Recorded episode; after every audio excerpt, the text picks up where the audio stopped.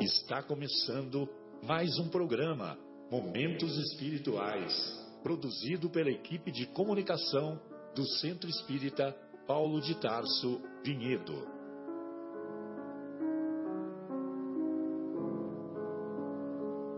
Se guardas contigo o estigma do sofrimento, indagando pela solução dos velhos problemas do ser e da dor, se percebes a nuvem que prenuncia a tormenta e o vórtice traiçoeiro das ondas em que navegas, vem conosco, estudemos a rota de nossa multimilenar romagem no tempo, para sentirmos o calor da flama de nosso próprio espírito a palpitar imorredouro na eternidade e acendendo o lume da esperança, perseveremos juntos em exaltação de alegria que Deus, o Pai de infinita bondade, nos traçou a divina destinação para além das estrelas.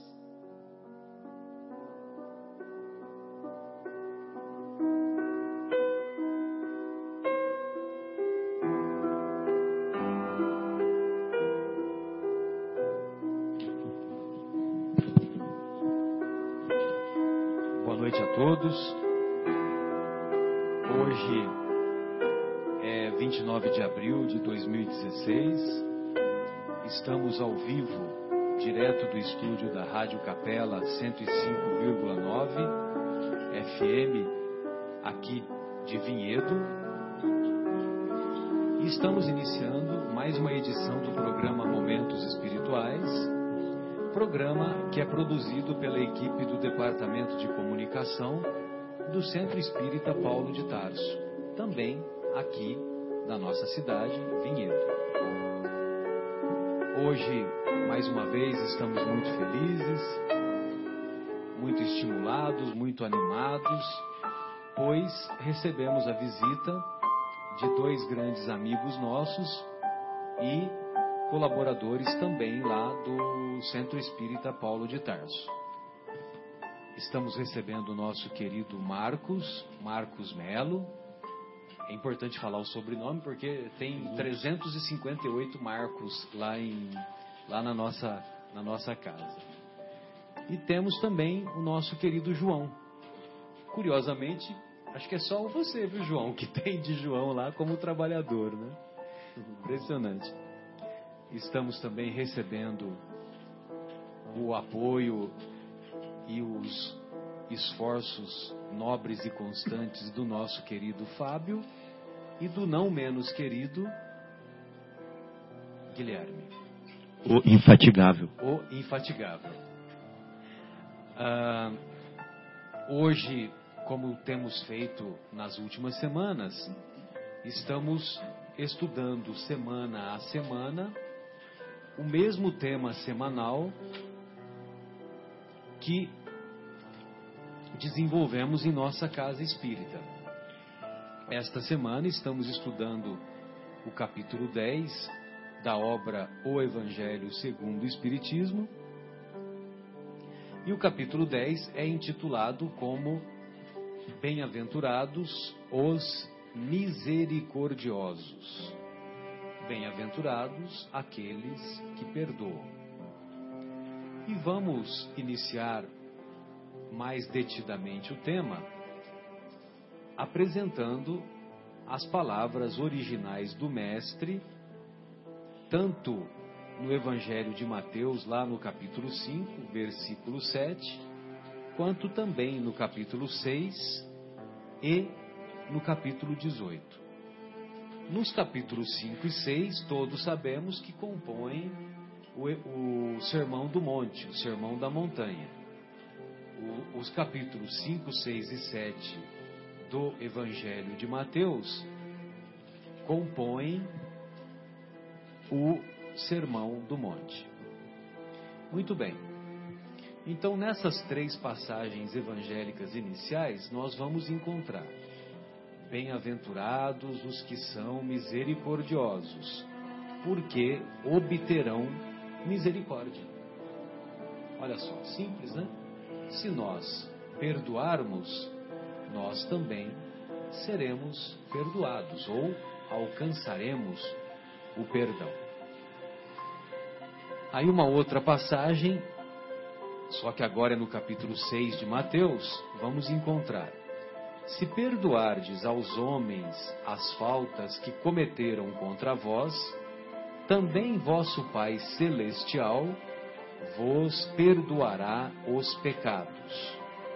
Mas, se não perdoardes aos homens quando vos tenham ofendido, vosso Pai Celestial também não vos perdoará os pecados.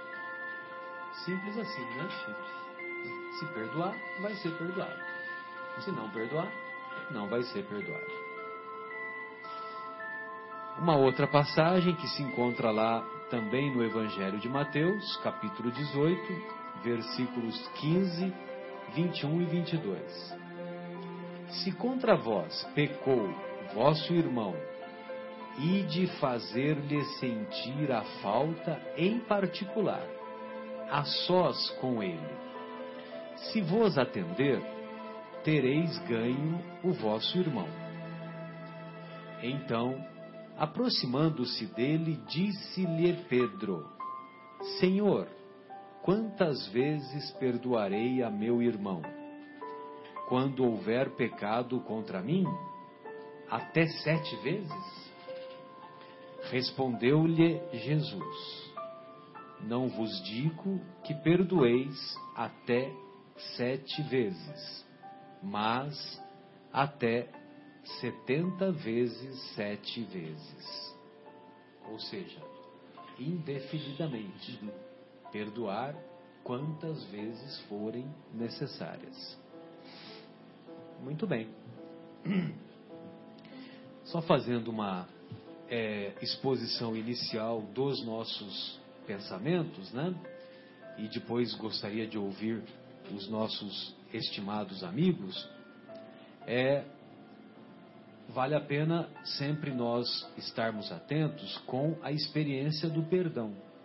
A experiência do perdão é a mais dolorosa, a experiência do perdão é a mais complexa, a mais intrincada, a que mais coloca dificuldades em nossa caminhada, sobretudo porque mexe com o nosso orgulho, porque mexe com o nosso orgulho, mas também é a experiência mais libertadora, é a experiência que permite com que superemos as nossas dificuldades, com que superemos o orgulho, superemos o egoísmo, demos é, é a experiência que faz com que sejamos capazes de desenvolver a humildade. A humildade que é uma virtude que muitos de nós, sem dúvida, ainda nos encontramos muito distantes de desenvolvê-la. E logicamente que nós vamos é, discorrer mais sobre o tema, né, sobre o tema do perdão, e eu gostaria de dar o boa noite aqui ao nosso querido Marcos e gostaria de ouvir as suas considerações iniciais, viu, Marcos? Primeiramente, é, boa noite a todos os ouvintes e os presentes aqui. Agradecendo a oportunidade, Marcelo, pelo convite. É uma honra estar aqui com vocês, é, falando aí de um assunto é, tão, como você falou, rico, né?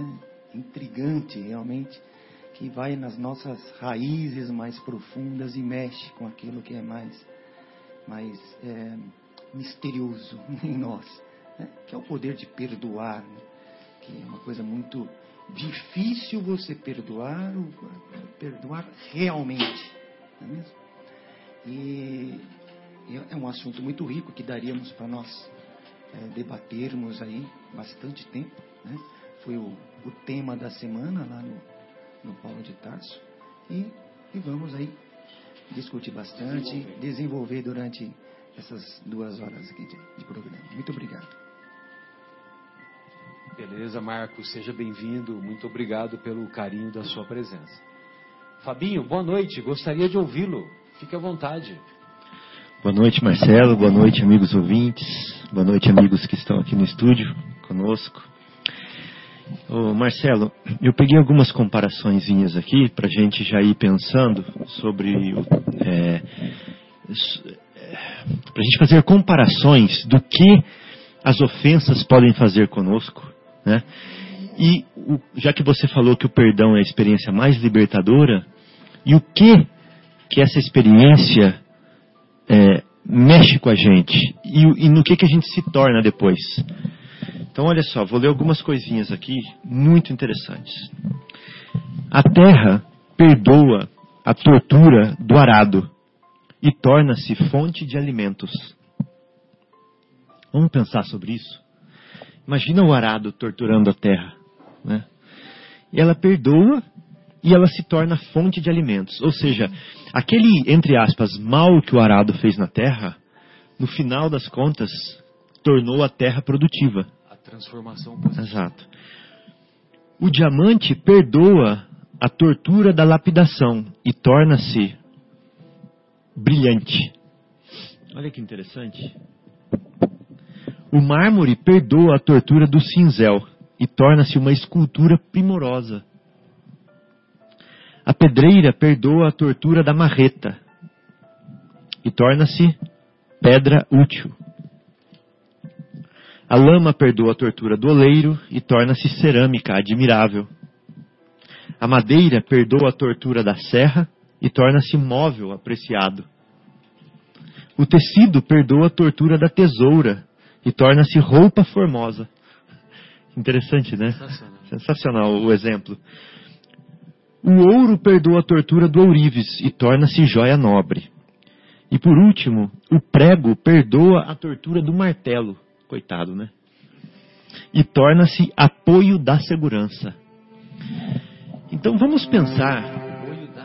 Exato. Então vamos pensar nessas torturas é, inúmeras que nós sofremos no dia a dia, né, ao longo de nossa vida, as injúrias, as ofensas, né, os maus tratos, as agressões, as ironias, as provocações né, que nós recebemos. As pequenas humilhações. Humilhações.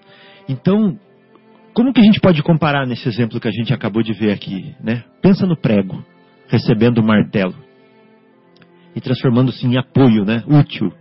Pensa na lama, recebendo o fogo e se transformando num tijolo para construção, né? Um arado na terra, recebendo o arado. Então somos nós recebendo essas dádivas, porque são elementos que, que nos estimulam. A árvore, ela precisa do frio, do calor, né, da chuva, da seca para ela adquirir a memória, né, para o ser que, que vive na árvore, né, essa consciência que habita a árvore ir adquirindo memória. E nós, são estímulos da natureza, né? E nós, seres humanos, precisamos de estímulos também. Então eu poderia ser uma flor de estufa, né? uma flor de. ficar dentro de uma redoma de vidro. Era uma flor bonita, mas com o menor vento ela cairia. Né? Então a flor, para ser uma flor é, que se preze, ela precisa do, sofrer a ação do vento, sofrer a ação da chuva, né, do calor, do frio, para ela se tornar resistente, adquirir raízes, né? e ser ali útil na onde ela está e não, não sucumbir né, ao menor sopro de vento. Então são esses, esses ventos, esses calores, essas chuvas que fazem isso conosco. Essas provocações, essas humilhações, essas injúrias, esses percalços do caminho que nos tornam fortes.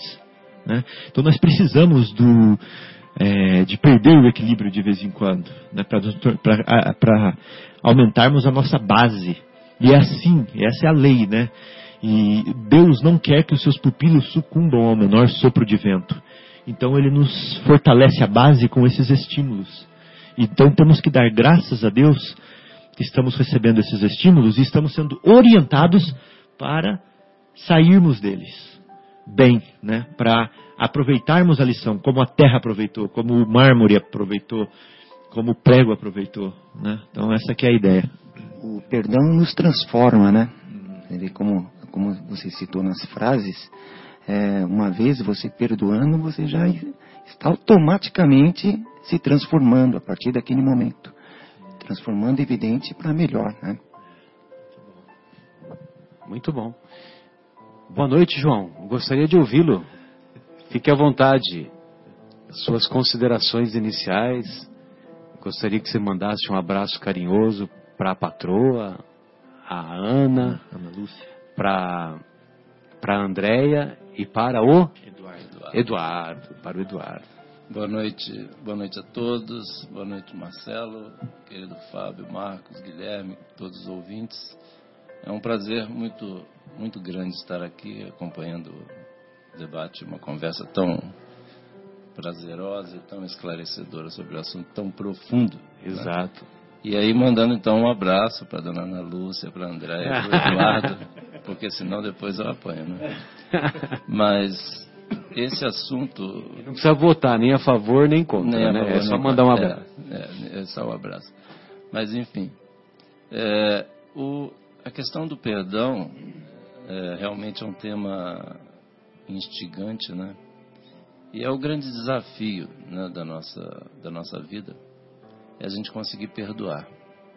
Porque é, enquanto a gente não aprender a realmente, verdadeiramente amar, né? Porque quando a gente ama, né, como quando Jesus disse, né, é, que é, é, todos os, toda a história, todos os profetas se resumiriam em amar a Deus sobre todas as coisas, né, e ao próximo como a si mesmo. Então, quando a gente aprender a amar, a gente vai perdoar. Não vai ter nem necessidade de perdoar, porque o próprio Chico, já, quando foi questionado né, algumas vezes, então você, Chico, você foi tantas vezes aí, sofreu tantas injúrias e tal. Ele falou, não, eu nunca fui, nunca recebi nenhuma injúria. Não, aquela vozinha dele tão carinhosa, né? Então é aquele, é aquele amor do Chico a gente, que a gente precisa aprender. Quando a gente conseguir exercitar esse amor, a gente vai conseguir exercitar o perdão, que é o grande desafio né, da nossa vida. Mas a gente tem tempo, a eternidade para. Quanto antes a gente conseguir, melhor, né? Mas a eternidade está aí à nossa espera. Graças a Deus. Guilherme, boa noite. Gostaria de suas considerações iniciais e da sua dissertação sobre o perdão. 40 Você- minutos? 40 minutos. Ah, então tá bom. É, boa noite a todos, amigos aqui, encarnados e desencarnados, aos nossos ouvintes também. E enquanto a gente estava conversando ali fora, antes de entrar no estúdio, eu estava pensando, uma vez você me disse, Marcelo, eu não vou me recordar porque a minha memória não é tão abençoada como a sua, mas você vai me ajudar. Que alguém disse, eu não te perdoo. Sim, sim, foi o Gandhi, né? A passagem com Gandhi. Me ajuda. O repórter perguntou para ele, né? É, perguntou se ele perdoava o que a, o que a Inglaterra tinha feito com, com, com, com a Índia, né? De maneira geral, porque por cerca de 200 anos o Império Britânico comandou a, a Índia, né? E, e aí o repórter falou, não, eu não perdoo. E aí o repórter, né, já pensando numa reportagem, né, de, de arrebentar, né, o, lá no, na Inglaterra, um furo de reportagem, né, o, o maior pacifista que se tem da atualidade diz que não perdoa, né? Aí o, o repórter perguntou pro, pro Gandhi, mas por que que você não perdoa, né, o, o, o jugo, o domínio que os ingleses impõem sobre a Índia? Olha, eu não perdoo porque eu nunca fui ofendido. Eu nunca me senti ofendido, né? Mel- Melhor dizendo, né? Exato. Eu nunca me senti ofendido. Então, a passagem que eu me recordo é essa. Não, é essa mesmo que eu estava querendo fazer referência e refletindo no seguinte, né? A gente aqui conversando, a gente diz que é a mais difícil para a gente aqui e a mais libertadora, como você bem colocou. Mas a gente percebe que existem alguns níveis além disso, que é nem se sentir ofendido e precisar ter que perdoar.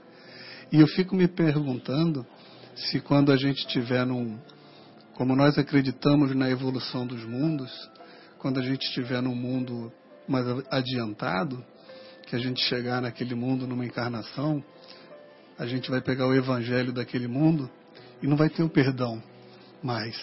É, vai ter vai o não, ter- não é. se ofender. É, alguma coisa Porque o perdão sentido. já tem que ter sido ultrapassado. Já, já. Né? Para a gente aqui, nesse instante, Exato. no nível que estamos de evolução, é realmente muito difícil. Né? É, e a proposta que Jesus faz é essa, né? De sempre ir mais adiante, né? Sempre ir mais além. E até me recordo de uma própria passagem que o mestre coloca no Evangelho, que ele diz assim, que a nossa justiça tem que ser superior à justiça dos escribas e dos fariseus. Né? Que nós não podemos nos, nos conformar com aquela justiça dos escribas e dos fariseus, aquilo que estava lá na, na lei lá de, de Moisés, aquela lei civil, né? A lei civil, não os dez mandamentos, evidente, né? Pois não, Fabinho, você ia fazer algum comentário? Eu ia, porque eu ia fazer isso mais pra frente, mas como o Guilherme já deu o primeiro passo, Estraguei, foi mal. Não, não, é, você já deu a, você já cantou a, a bola da vez. Me perdoa. né? Então a bola da vez agora é o seguinte, mas espera lá, tá todo mundo pedindo perdão pra Deus. Deus, me perdoe. Deus, me perdoe. Inclusive no Pai Nosso se diz, Pai, perdoai as nossas ofensas, né? Então, se Gandhi não se sente ofendido, será que Deus se sente ofendido com as coisas erradas que a gente faz? Uma pergunta para a gente pensar, né? Exatamente. Então, Exatamente. É que Deus fez as leis, né? Tic-tac, Deus fez as suas leis e certamente ele não se ofende porque é, porque de acordo com as leis que ele estabeleceu, quando nós erramos, quando nós pecamos, eu particularmente não gosto do, do termo pecado, né?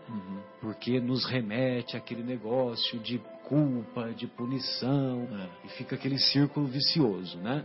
Do- dos inúmeros séculos que nós usamos, né?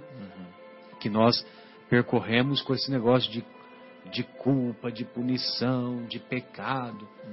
E agora, quando a gente vai estudar a origem da palavra da palavra pecado, quando nós vamos estudar, então nós vamos ver que pecado é uma palavra de origem latina que significa desviar do alvo, né? Ou seja, quando nós estamos indo no, no caminho de Deus, né? O nosso alvo é Deus. Aí nós nos desviamos. Nós vamos para margem ou para marginalidade, né?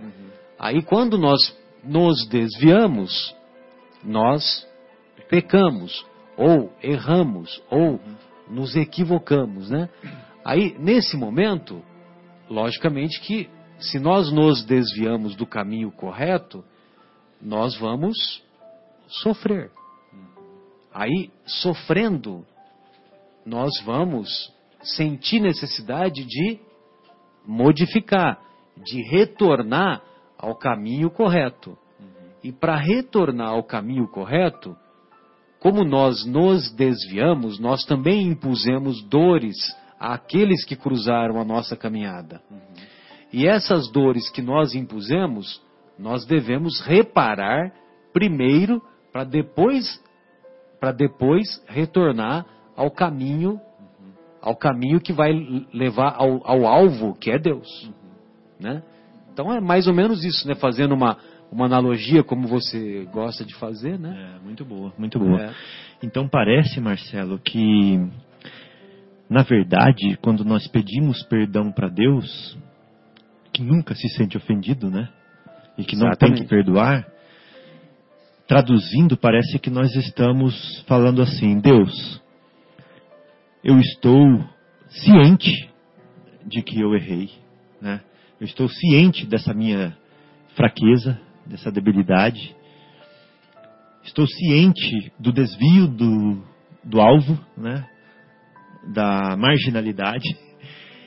E eu estou é, me comprometendo, eu estou é, me esforçando para voltar para o alvo. Me esforçando para acertar. Para reparar, para Ah. refazer. Então esse perdão significa isso quando nós estamos pedindo para Deus, né? Falar assim, Deus, eu me desviei do alvo, eu sei das consequências que isso causou ou tem causado em mim e nos outros. Eu quero reparar, né?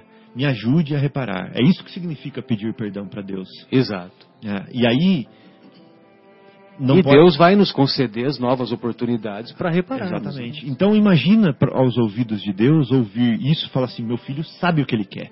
Ele sabe que ele errou, ele sabe o que ele quer. E mais, ele não só sabe o que ele quer, sabe o que ele errou, como ele agora enxerga quando as outras pessoas também se desviam, que elas são, é, que elas são passíveis do mesmo problema, né, do mesmo erro. né. Então é uma, uma glória dupla. Sem dúvida. a glória do filho reconhecer que ele próprio errou e do filho reconhecer que os outros têm direito de errar também e se recuperarem. Né? Então por isso me perdoa da forma que eu perdoo os outros. Então é muito bonito isso daí.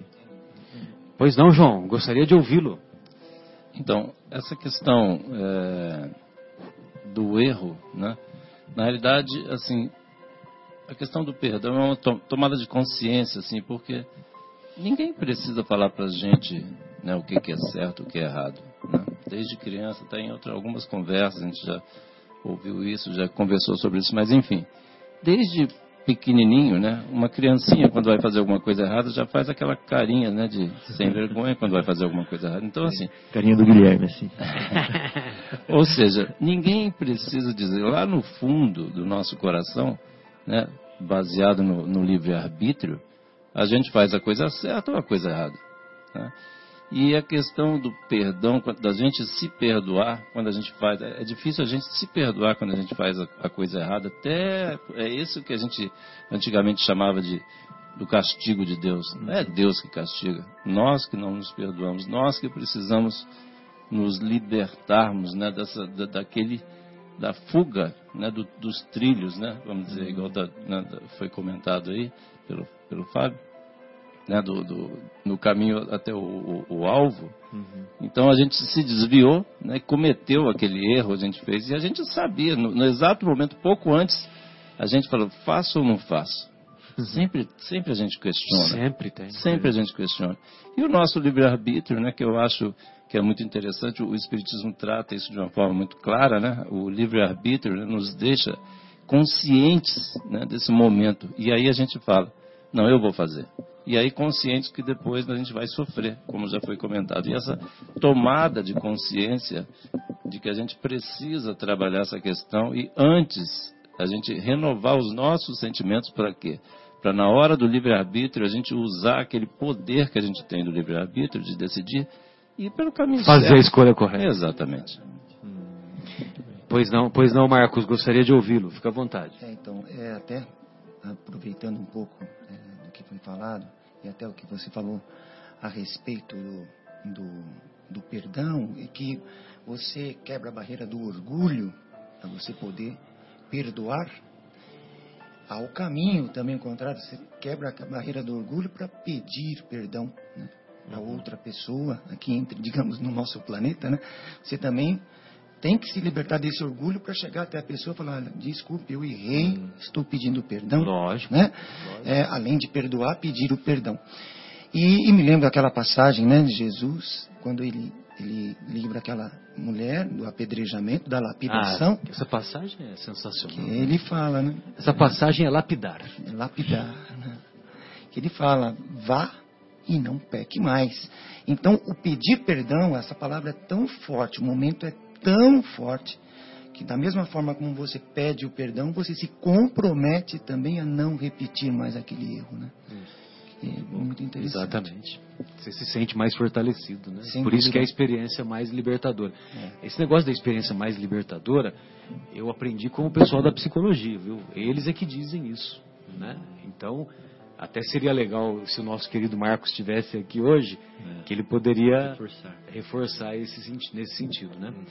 É, Guilherme, podemos fazer a primeira pausa? Retornamos então com o programa Momentos Espirituais, programa que é produzido pelo Departamento de Comunicação do Centro Espírita Paulo de Tarso, aqui de Vinhedo. Hoje estamos estamos discutindo ou estamos estudando o capítulo 10 de O Evangelho segundo o Espiritismo, capítulo que aborda o tema sobre o perdão. Perdão, que é a experiência mais libertadora que, que cada um de nós é, somos capazes de, de vivenciar. É, João, você poderia contar para nós aquela esse exemplo que você estava é, discorrendo aqui para nós sobre o perdão libertador? Obrigado, Marcelo. Então, a gente estava conversando aqui um pouquinho antes, é o seguinte, o, assim, quando a gente chega naquele ponto, como a gente comentou anteriormente, de, é, de avaliar se a gente vai fazer uma coisa errada ou não, né? quando a gente faz a coisa errada, né? tem aquela imagem de. É, é, como se a gente faz uma coisa errada, é como se a gente tivesse assumido uma dívida, né? É, espiritualmente falando. E aí é como se a gente tivesse contratado um carnê com 300 prestações para pagar, né? E a sensação de peso, né, que fica sobre os ombros. E aí quando a gente consegue finalmente a diferença de sentimento quando a gente assume, né, a assunção da dívida, e depois quando a gente quita a dívida, quando a gente paga a última parcela daquele carnê, aquela libertação. Né? Ufa, né? Então a diferença é quando a gente assume aquele erro, a gente sai do trilho e vai naquele caminho, a gente assume aquele carnê e depois a, a outra sensação de libertação, né, como foi comentado, quando a gente quita, graças a Deus, Você o conversa com a pessoa e fala assim, perdão. Aí ela Exato. fala assim, claro, meu amigo, quem não erra, né? Exatamente. Aí aquele quitou a dívida. Nossa, cara. E aí joga, e joga o carnê fora. Exatamente. E nós vamos encontrar lá na, na questão 886 de O Livro dos Espíritos uma pergunta que eu memorizei por causa que é, que é uma, é uma pergunta muito que sempre me toca profundamente, né? É, não, não é tanto assim. É, e aí, essa questão 886, o Kardec pergunta para os benfeitores espirituais: como Jesus entendia a caridade em seu tempo? Olha só que pergunta, né? Acho que ninguém nunca passou pela cabeça de perguntar isso, né? Aí, Kardec, pela cabeça de Kardec, passou, né? Aí ele perguntou para os benfeitores, os benfeitores respondem assim: benevolência para com todos. Benevolência, benevoluntas, boa vontade. Então, benevolência para com todos. Indulgência com as imperfeições alheias. Indulgência com as imperfeições alheias. E perdão das ofensas. Vejam vocês que isso é caridade. Então, não é fazer campanha alta de Souza, não é fazer visita às famílias assistidas, não é fazer sopa para quem para quem precisa encher a barriga, né, encher o estômago. É, isso seria beneficência, né? É, agora, de, de qualquer maneira, é, Marcos e amigos, é, lógico que essas atividades são atividades importantes, são atividades de assistência social que nós vamos, vamos e devemos continuar fazendo, porque de maneira, é, é, apesar das dificuldades sociais, sobretudo neste momento que o nosso país atravessa, é importante nós nos esforçarmos para minorar, para diminuir o sofrimento daqueles menos favorecidos, né? Então, logicamente que essas atividades são importantes e devem continuar sendo realizadas. Agora, quando Jesus se refere à caridade, ele está falando um pouco mais. Como diz o Haroldo, né? Está falando um pouco mais, né? Então, ele está falando um pouco mais por quê? Porque ele está falando para a alma de cada um de nós, para o nosso mundo íntimo. Ou seja, que nós devemos agir com boa vontade para com todos. Nós vamos no, no banco, Aí a moça lá do banco, ela nos, nos atende de boa vontade, ela é solícita, ela, nós apresentamos o problema para ela, ela vai lá e resolve de imediato. Às vezes ela, ela não consegue resolver de imediato, mas ela, ela é muito solícita, ela vai, conversa com o chefe dela, o chefe dela não resolve, conversa com o superior, enfim, dali a pouco o problema é solucionado. Então, ela demonstrou boa vontade para nós. Então, essa boa vontade que, que a moça lá do banco demonstrou para nós, será que nós não podemos fazer o mesmo? Uhum. Indulgência com as imperfeições alheias. Indulgência, né? In é por dentro, não é negação. Dulgência dulgência é dulcere, vem do latim dulcere, ou seja, ser doce por dentro, não ser amargo. Ser doce com as imperfeições alheias, não ser amargo com as imperfeições alheias, né? Quando quando nós erramos, nós somos doce com as nossas imperfeições. Ah, eu fiz, eu fiz esse erro, eu me equivoquei, né? A gente até muda o vocabulário, né? Quando nós erramos, ah, foi um equívoco, né? Foi erro. Foi um equívoco, né? Agora, quando os outros erram, uhum. aí a gente fala, ah, foi uma burrada que o fulano fez, né? Quer dizer, a gente acaba com qualquer capacidade de superação que o outro possa ter, né? Uhum, o nosso é um deslize. É, o nosso é um deslize. Deslize. Não, foi um deslize, né? Às vezes a gente vê né, de, o depoimento dos, dos deputados, né? Dos, daquelas pessoas lá nas delações, né? Não, esse desvio foi um deslize, né? Imagina, né? Engano, né? Foi um, o cara desvia lá um milhão de não sei de reais, de dólares, sei lá o quê. Deslizou. E o cara fala deslize e é. não fica com a face enrubescida, né? Impressionante, né? É. Bom, aí, então eu quero dizer o seguinte: quando nós erramos, nós somos, nós somos doce, doces com as nossas imperfeições.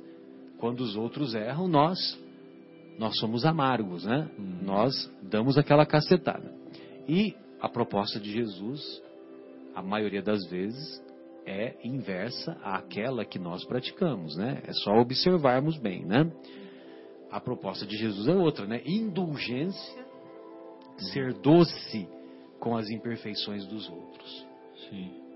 E ser, e ser exigentes com a nossa transformação. Uhum. Exigentes com a nossa melhoria, com o nosso, com o nosso progresso, né? Uhum.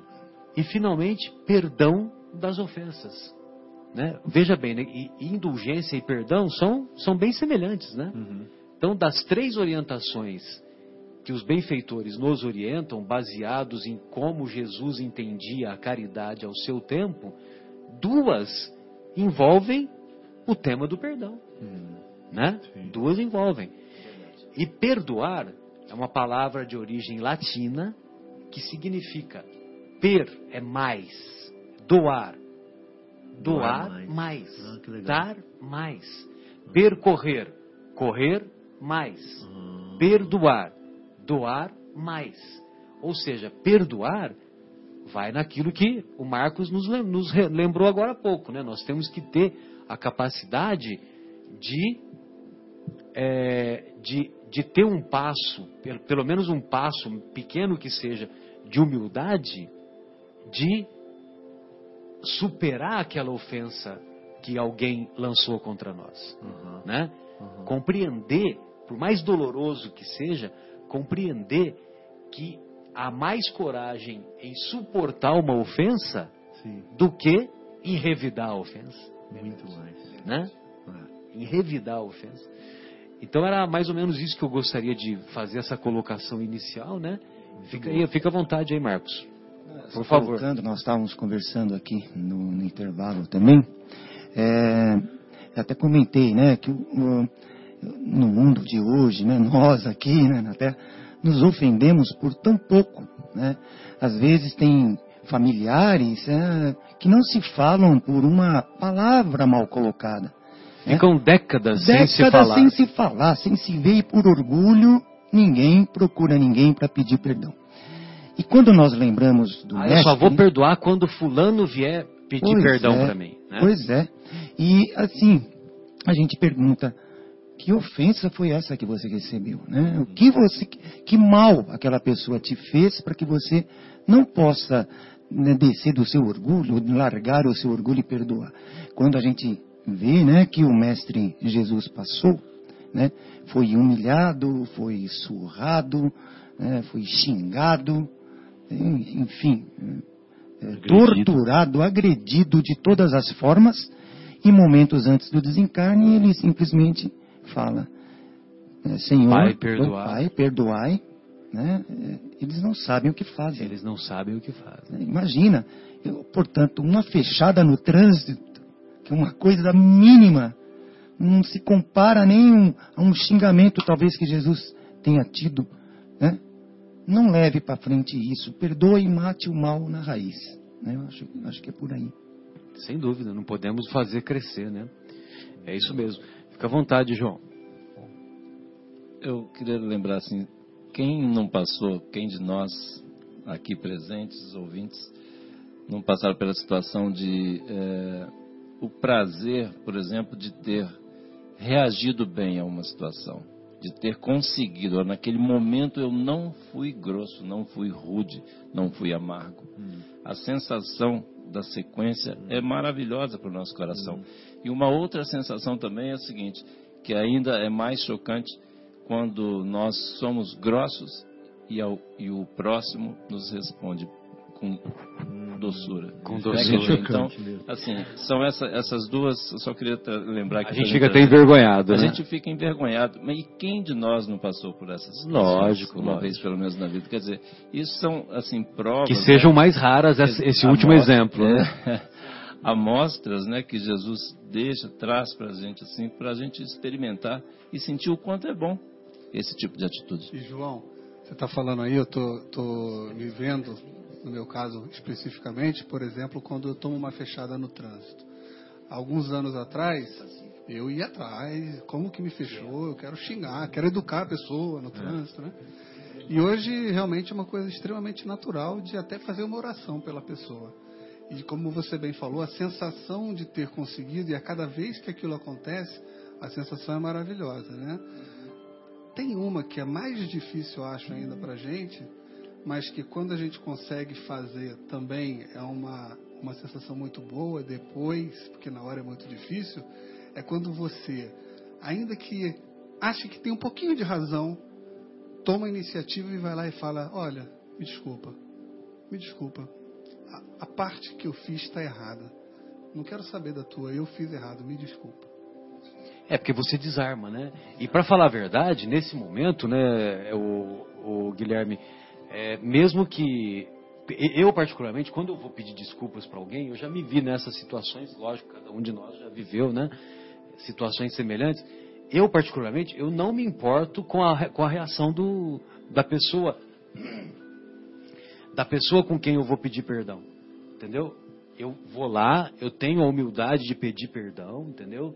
E quando eu vou pedir perdão, eu peço perdão de, de coração mesmo, né? senão também não. Não é da boca para fora. Não é da boca para fora, senão não tem validade nenhuma, né? Mas eu confesso, eu vou lá, vou lá tranquilo. É que nem o, a disputa de pênalti, né? O goleiro na disputa de pênalti não é tranquilo, né? Hum. né? A responsabilidade de fazer o gol de quem que é? É do atacante, né? O goleiro, se ele pegar, ele é herói. É, é glória. Se ele não pegar, é, o cara normal, né? O normal é fazer o gol, né? Aí, então eu vou lá, peço perdão pro fulano. Aí o fulano, se o cara virar as costas para mim, o problema é dele. Eu passei o problema para ele. Agora, se ele, se ele aceitar as minhas desculpas, maravilha. Maravilha. Por isso que eu tô te falando, né? É o goleiro na, no, no, no pênalti, né? E, Entendeu? E Marcelo, me ajuda também, você falou que seria muito bom se o Marcos André Silveira estivesse Sim, dúvida. por conta da liberação da, da, da parte psicológica, terapêutica da, do perdão, né? É, e de novo, já que você tem a, o conhecimento da medicina, me corrige caso eu esteja errado, mas eu tive vendo algumas matérias aonde quando a gente fala de câncer especificamente, porque quando a gente não perdoa, o que, que acontece? A gente está guardando aquilo, né? Guarda mágoa, mágoa, remorso, guarda ressentimento. não é? E, e alguns estudos comprovando que, claro que o câncer não é causado por isso, mas que muitos pacientes com câncer, especialmente na região do abdômen, têm Tem isso grandes- como origem. grandes problemas de perdoar. De Exatamente. perdoar os outros e às vezes até de se perdoar. né, de se exigir tanto que aquilo ali gera uma carga que de alguma maneira se transforma em câncer.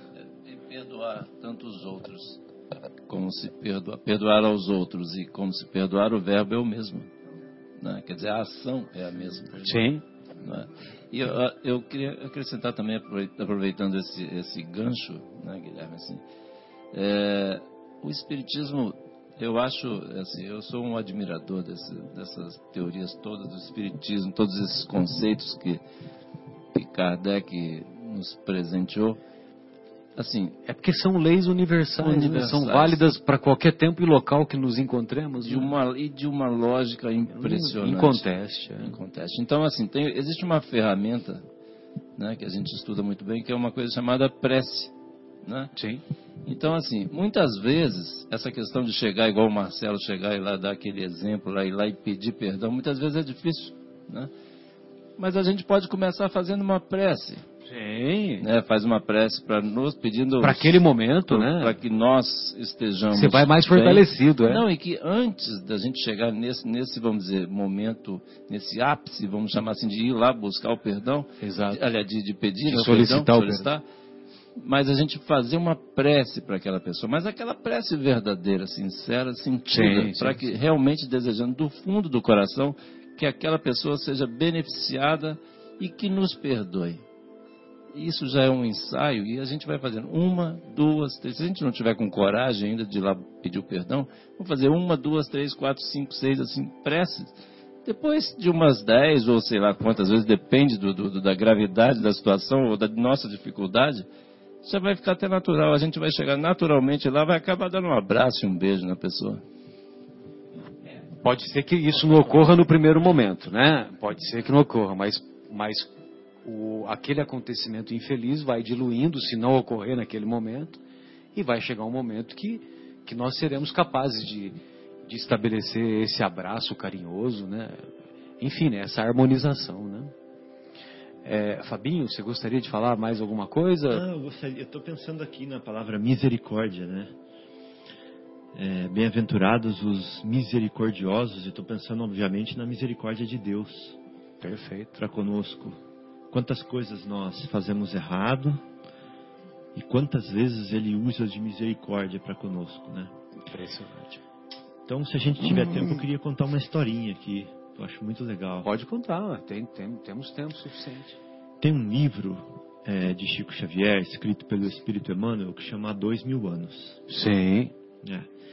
Nesse livro, nós vemos uma, uma, uma história de misericórdia. Maravilhosa. Como acontece. Maravilhosa é assim, ó, rapidamente, em, em, é, em poucas palavras, para não alongar muito. O Espírito Emmanuel viveu há dois mil anos na época do Cristo. Ele foi contemporâneo do Cristo encarnado na Terra. Né? Porém, antes dessa experiência na vida dele, ele relata que ele já foi um senador romano antes, que também chamava Publius Lentulus. Sura. Pubrulento luxúria. Exato. E nessa experiência, ele foi um carrasco. Foi muito mal. Então, nessa reencarnação dele, junto com o Cristo, ele viria para se redimir. Não bastando, veja bem, ele foi muito ruim na reencarnação anterior, muito ruim mesmo, e ele veio para se redimir nessa reencarnação atual dele, naquela junto com o Cristo. E não bastasse a misericórdia de Deus é, de deixá-lo tentar de novo como senador, né? colocou um anjo do lado dele, que era Lívia, a sua esposa. Olha só a misericórdia de Deus. Vai reencarnar na mesma posição, vai tentar de novo, vai ter um anjo do teu lado para te ajudar, que é a Lívia. Eu vou colocar uma filha com problemas que vai te guiar até onde? Até o Cristo. Olha a misericórdia de Deus de novo. Você vai reencarnar com um anjo, na mesma profissão, e ainda vai ter oportunidade de encontrar com o Cristo. Tá joia. Então ele vai. A filha fica doente.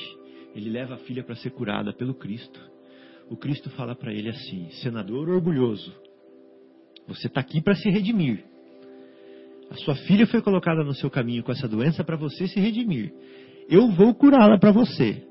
Mas não é por você, é pelo anjo que está lá na tua casa que está pedindo por ela, que eu estou curando a sua filha. Porque você está tendo a sua chance aqui agora de se redimir, depois de tanta misericórdia. Ou você se redime agora, ou se redime ao longo dos milênios. Olha quanta chance. Aí ele escolheu o quê? Conversando com o Cristo.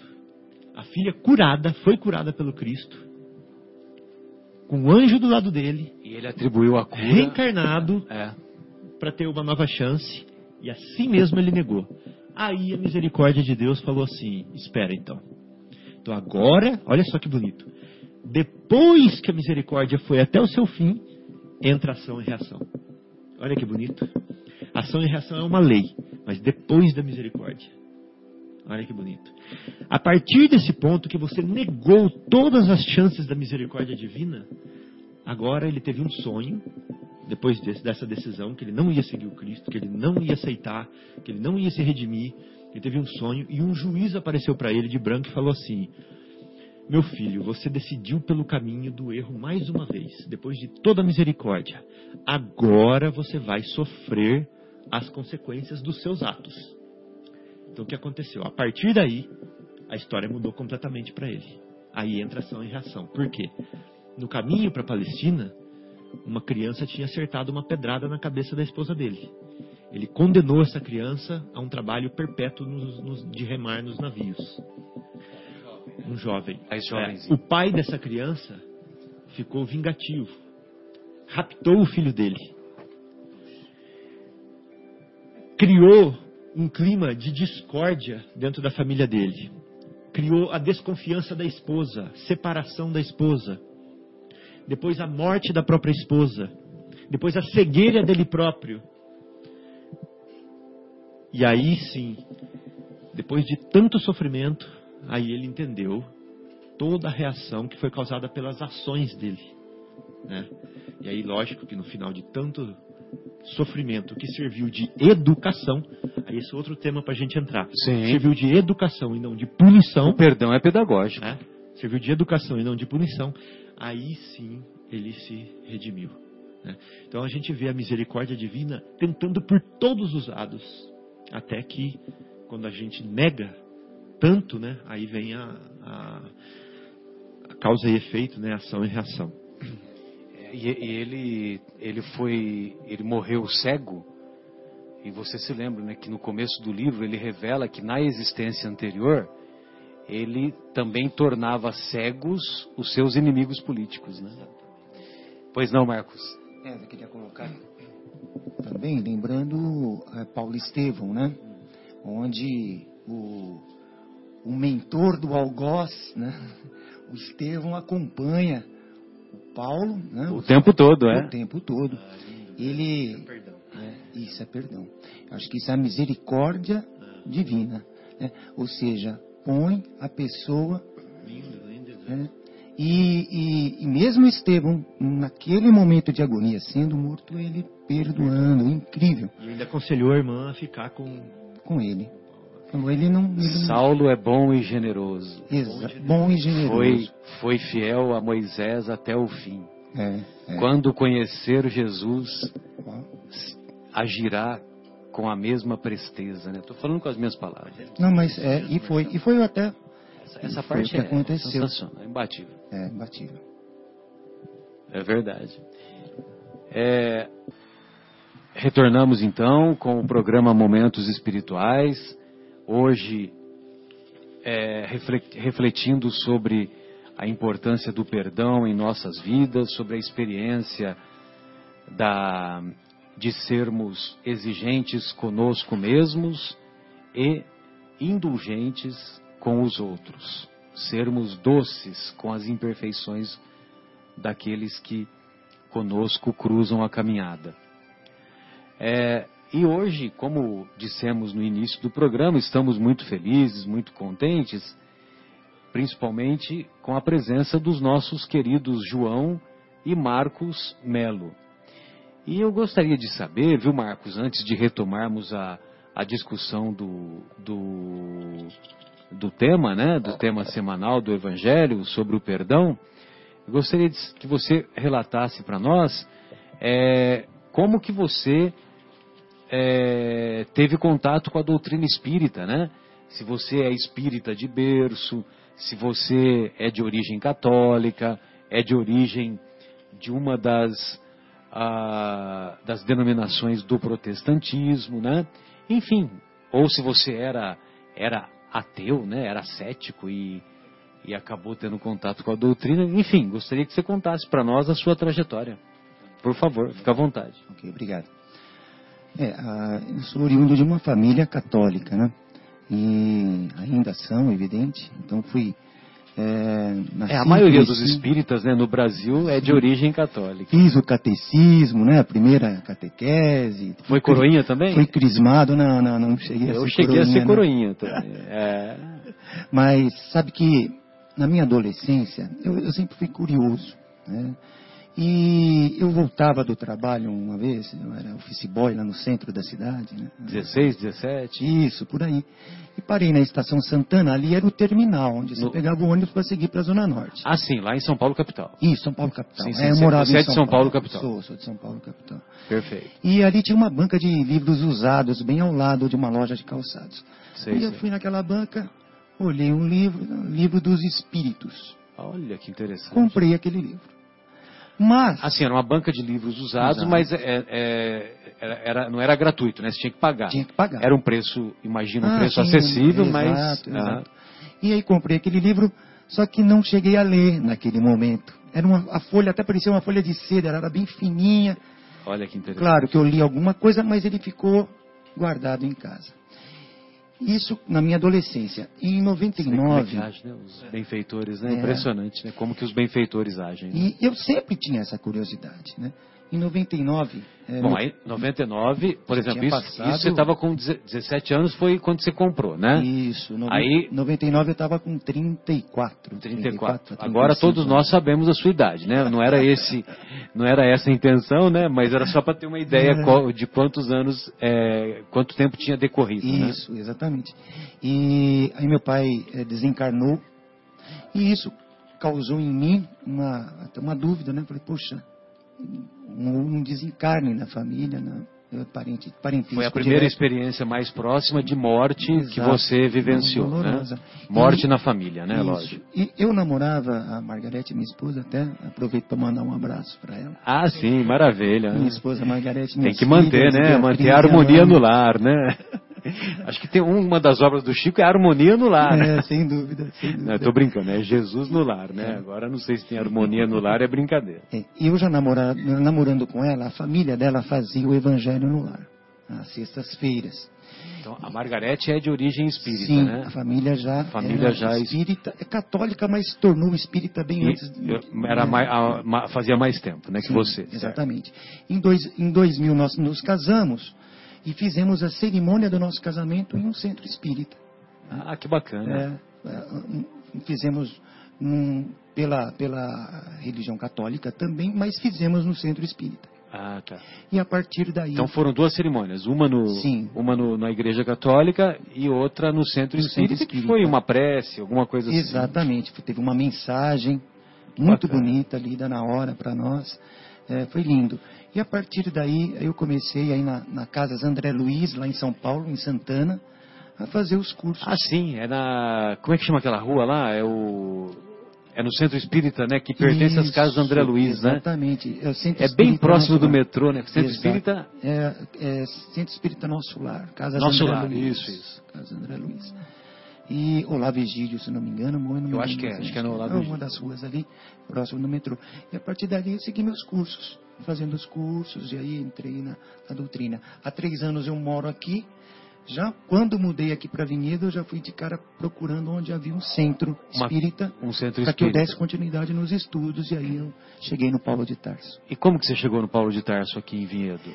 Então, encontrei na internet, centro Você espírita. pesquisou na internet? Na internet, era próximo de casa, fui conhecer a casa, gostei, assisti algumas palestras, depois eu fiz o, entrei no, no curso. Começou a participar dos cursos, né? Exatamente, eu já estava no quarto ano lá, em São Paulo. Entrei aqui fazendo o, o primeiro Aprendizes do Evangelho. Ah, Seria tá, relativo você pegou o primeiro terceiro- aprendiz. é. Terceiro ano seria o terceiro Legal, ano. legal. Aí, Então deu, deu continuidade, né? continuidade aos trabalhos. Que aí você fazia. estudos. é, Você tinha começado lá na- nas casas. André Lá Luiz. no- no nosso lar, né? Nosso lar, exatamente. Beleza. Aí veio pra cá e deu continuidade, não houve perda de, de não, nada, não, né? foi muito rico. É, inclusive, o primeiro eh, era necessário fazer o primeiro aprendizes do Evangelho, né? Porque não haveria como entrar no segundo, né? Foi ótimo eu, eu fazer o primeiro evangelho, o primeiro aprendizes, para depois complementar com o segundo aprendizes e dar sequência. Mesmo que eu tivesse feito lá o quarto ano, digamos assim, né? Sim, sim. Foi ótimo, foi muito rico e, e continuou. Ô, ô Marcos, você concluindo assim. conhecia essa, a, a atividade do Anel de Luz lá em São Paulo? Não, não conhecia. É, aqui para mim, eu, eu sou musicoterapeuta técnico. Ah, que bacana. Não sabia que você era musicoterapeuta. É, sou musicoterapeuta técnico, né? Que Fiz pós-graduação em musicoterapia. E sabendo que havia esse trabalho de música no Paulo de Tarso, eh, até fui procurar o pessoal, falei, olha, eu gostaria de participar de alguma forma, ajudar. né? Legal. Aí como eu tocava o carrom, né, que era um, é um instrumento de percussão, e estava faltando ali para aquela, aquela banda, digamos assim, Aham. e veio a calhar e aí o Anel de Luz também entrou como atividade da, da casa. E, e eu percebo que o Anel de Luz é uma atividade muito sacrificante para você, né? Que você É prazerosa. é prazerosa ou sacrificante? Muito prazerosa, a gente nem vê o tempo passar. Inclusive, quem, quem é, participa, ou pela primeira vez, sente que aqui é, é um passe. Você recebe também né, um, passe fluídico, né? mas é, o ambiente de falar, né, é diferente. É até de uma preleção, né? evidente. É um ambiente leve, assim, não que a preleção seja pesada, não é isso. Mas a música envolve as pessoas de uma tal forma né, que ali as vibrações elas tornam-se todas positivas e fica uma coisa muito. Ninguém vê o tempo passar. Tanto que, quando termina, né? Até o Marcelo é um deles, né? É, sem é dúvida. aquele, aquele velho ah, né, final verdade. do trabalho. Característico do nosso amigo. Olha, aqui. Marcos, são raras as vezes que eu não abro o bueiro lá no Paulo de Tarso. Abrir o bueiro é uma expressão, para aqueles que não sabem, né? É uma expressão que eu aprendi em São José do Rio Pardo e que significa chorar, né? Boa! Voar. Vou Exatamente. abrir o berreiro. Abrir o É, berreiro, abrir mas o é muito lindo a música, ela é, ela é, muito, ela é muito envolvente, né? envolvente demais e ela nos aproxima do- das esferas mais altas, né? Com certeza. Exato. João, gostaria de ouvi-lo também da sua experiência, de como foi a sua, o seu conhecimento com a doutrina. Gostaria que você relatasse para nós. Fique à vontade. Obrigado, Marcelo. Eu também né, vim de família católica, né? Inclusive eu sou fluminense lá do norte do estado do Rio, lá Campos? natividade. Ah, não, é natividade. Pra lá de Para lá de Campos. Natividade se chama, né? Exato. E, e aí, na minha época lá, o padre rezava a missa de costas, em latim, né? Aquelas coisas complicadas, né? Então, De costas, De costas. e em latim. é, o negócio era... era É para não entender É, mesmo, né? Exatamente. Aí era, era pegadinha. Era outra, era outra época, eram outros conceitos. É, né? então, e assim, mas e aquelas questões, família sempre muito religiosa, tal, minha mãe, todos, né? Inclusive não podia ir pro clube se não fosse na missa, né? Então a gente tinha que ir na missa. E eu ia em toda Fazia missa, parte porque- da negociação com Lógico, Deus, né? Fazia parte da negociação, eu tinha que cumprir minha parte, senão eu não ia no clube, que era a parte mais importante para mim na época, né? Exato. Mas enfim. E, e aí até tinha lá uns centros espíritas, eu me lembro, eu quando adolescente, né, passava perto do centro espírita, era daquelas casas antigas que tinha uma entrada de ar assim na, na, na calçada. E quando eu passava ali, eu ia para outro lado da rua, porque eu ficava com medo de sair uma mão ali e segurar minha perna. Falar esse negócio de espiritismo, espírita, né? Porque tem aquele, aquele ditado, fala assim, ó, no México esse negócio de espiritismo não, porque depois que você entra lá, você não sai mais, né? É, e Mal- pelo jeito não sai mesmo, é, né? mal- mal- é, é que o pessoal não sabe. Não, não, o pessoal não sabe o seguinte. Ah, é, não sai vivo. Não sai vivo. Essa é uma boa. É porque assim, depois que a gente descobre né, o quanto é bom, a gente não sai nunca. Não tem como. Por que você vai abandonar uma É. coisa né, tão maravilhosa? Então, e, e eu, eu sempre me questionava muito, muito racional ali no cérebro, perguntando como é que pode, algumas coisas eu não entendia, né? Por exemplo, eu sempre cito assim, às vezes, como é que pode? Nasce um moleque com cinco anos tocando piano, outro morre uns, uns mais novos. Outro mais morre com cinco meses. né? É, pô, eu sabia, pô, Deus não é injusto. Tem alguma coisa aí que está faltando uma pedra nesse, nesse quebra-cabeça, né? Exato. E aí eu vim conhecer o Espiritismo já depois de formado, né? Uma ex-namorada minha me liga, falou que ela. Ó, para sua segurança, essa conversa está sendo gravada, É. viu? Mas não tem E para problema. segurança da Ana Lúcia. Não tem problema, porque foi inclusive a- eu e a minha, minha. Era namorada na época, minha esposa. Aham. A gente conheceu o Espiritismo na mesma época, exatamente por causa dessa ex-namorada que me ligou. Ah, que interessante. Ela me ligou e falou que estava sonhando muito comigo, que ela estava tinha, ela estava desenvolvendo mediunidade, estava frequentando um centro espírita lá em Niterói. Sei. E ela me ligou, eu trabalhava Mas em você Arara- morava em, na atividade eu, eu, ainda? Eu não, eu, eu trabalhava em Araraquara, morava em Araraquara. Ah, tá. Você já havia mudado para já, eu já estava formado trabalhando aí com as minhas locomotivas aí. Bacana. E, e aí ela me ligou e a gente conversou por telefone e combinamos, né, de ir lá. E no sábado eu fui encontrar com ela lá, pra ela, ela me falou tão bem dessa coisa de espiritismo, né? Eu falei, então tá bom. Ela falou que estava sonhando muito comigo, estava acontecendo um monte de problema. Realmente estava num momento esquisito na minha vida, né? Porque aquela questão, espiritismo ou você vai pelo amor ou pela dor. E eu, como a maioria, vim pela dor. Estava passando um sufoco lá tal, enfim, fui, né, assim, muito curioso, né? Mas só para situar, só um minutinho.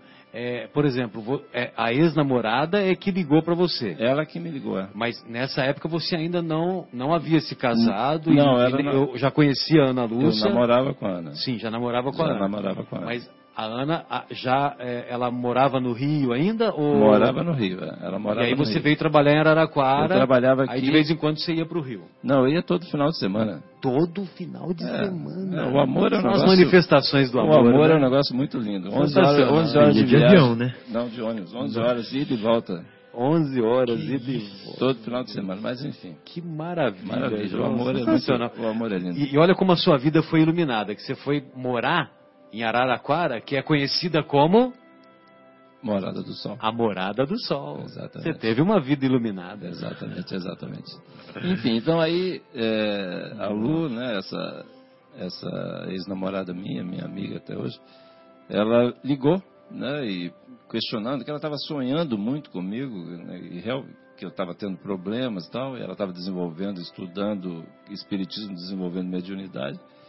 E aí eu falei, falei com ela, falei, então tá bom, vou aí. Ela falou, vem cá para você conhecer. Então era num sábado à tarde eu fui num, num centro espírita lá em Niterói. Não me lembro mais o endereço, né? Muito tempo.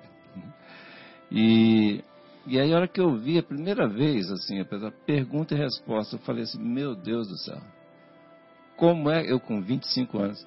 Falei, como é que se passaram 25 anos da minha vida eu não tinha visto esse negócio? Eu falei, é aqui está a explicação. Mas na hora, eu, eu assim, É uma doutrina muito racional, né? Absolutamente É. na hora eu abracei a causa, ela me deu uns livros para ler. O primeiro livro que eu li é um romance chamado Senzala. Senzala, é. do, do Um romance Frungilo Júnior, Wilson Frungilo Júnior. muito, muito maravilhoso. Assim, foi ali a hora que eu Esse li que aquele é de, livro. é de Araras. É de que Araras. É Ah, próximo é. De, de Araraquara. né? Então, aí ela me deu... Próximo, entre aspas. né?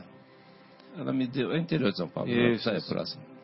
E, enfim, e aí eu aceitei, né? esse- A hora que eu vi o livro dos Espíritos, aquela coisa tão lógica, né? Pergunta e resposta, pergunta e resposta. Falei, meu Deus do céu, que coisa Caracterizado pela racionalidade. racionalidade total. Falei, não, é isso. Abracei a causa ali e tal e fui em frente, li esse livro aí. E tô aí já há alguns 20, deixa eu ver. É, vamos mudar de assunto. Vamos mudar de assunto. Algumas décadas aí. Então, Legal.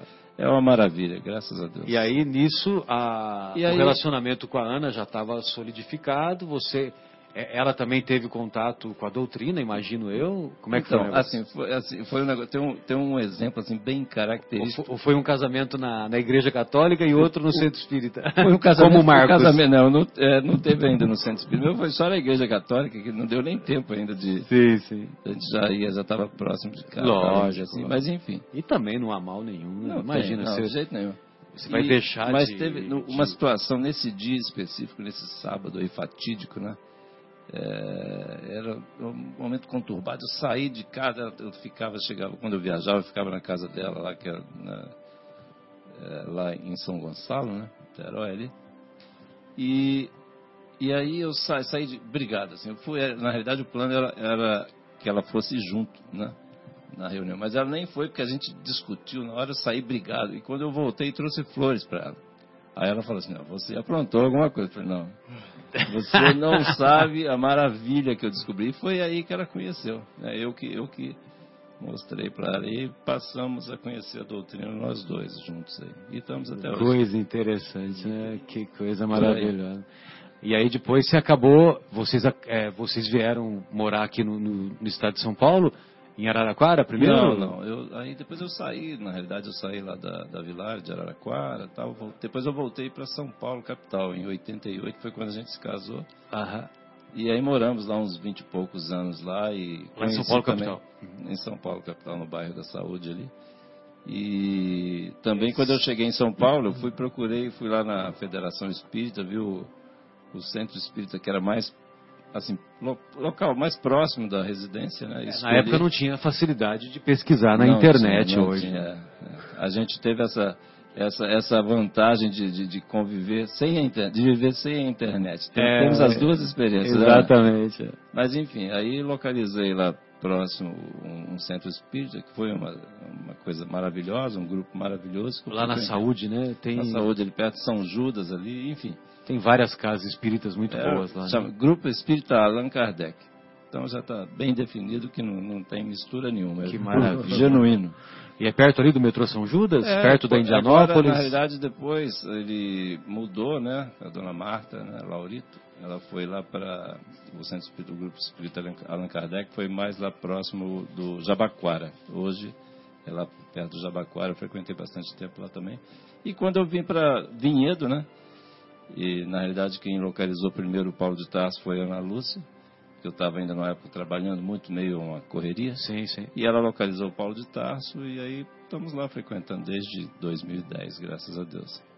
Ah, em 2010 que vocês vieram para cá? Em 2010 mudamos de São Paulo. Moramos lá 20 e poucos anos. Eu pensei que fazia um pouco mais de tempo.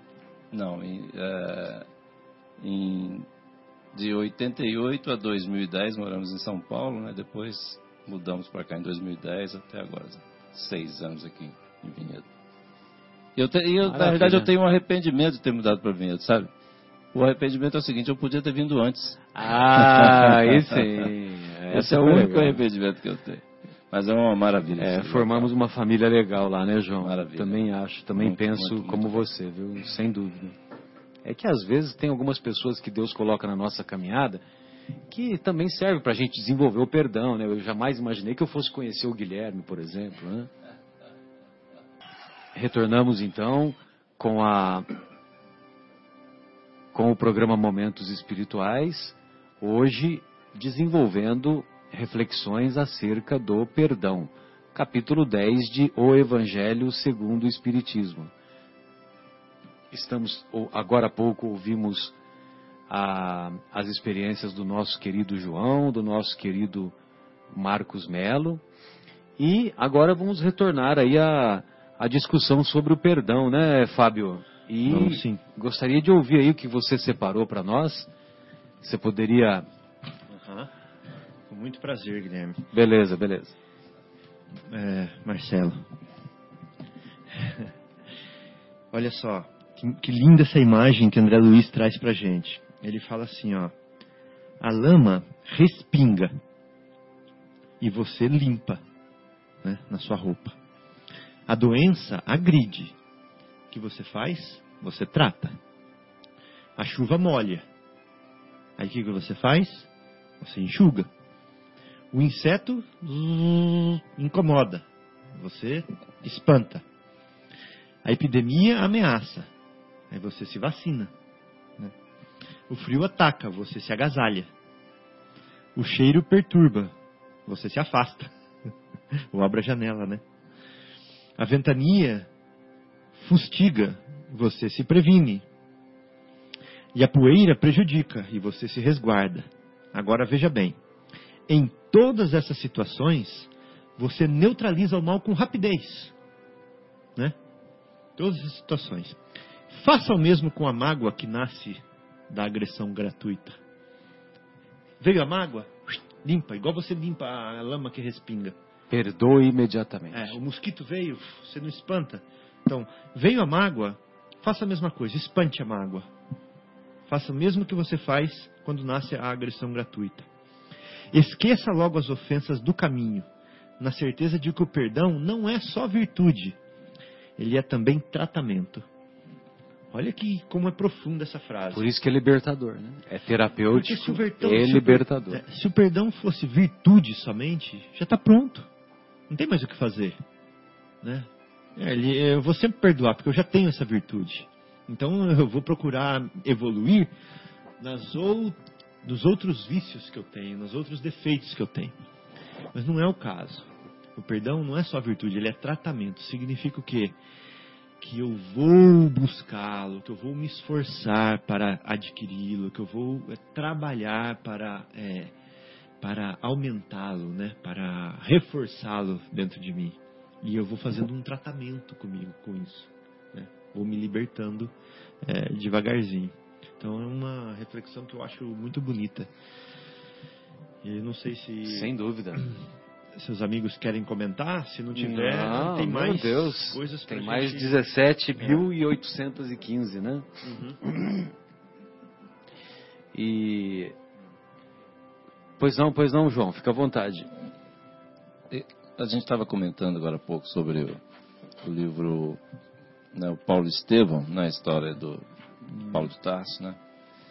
E que é impressionante, né? Um livro, igual a gente estava dizendo, né? Que eu, é muito impressionante a história de Paulo, quer dizer, a capacidade que ele teve, né? Depois, quando Cristo apareceu para ele, etc., dele se perdoar, porque assim, se a gente comparar né, se a gente for fazer uma comparação, né, da, da- não quer dizer assim, vamos dizer, os nossos erros com os erros de Paulo, não, não- nada disso, mas assim, é uma coisa muito forte as coisas que ele fez. E ele, porque ele estava seguindo exatamente o que ele achava, julgava que era a verdade absoluta, que eram as leis de Moisés, né?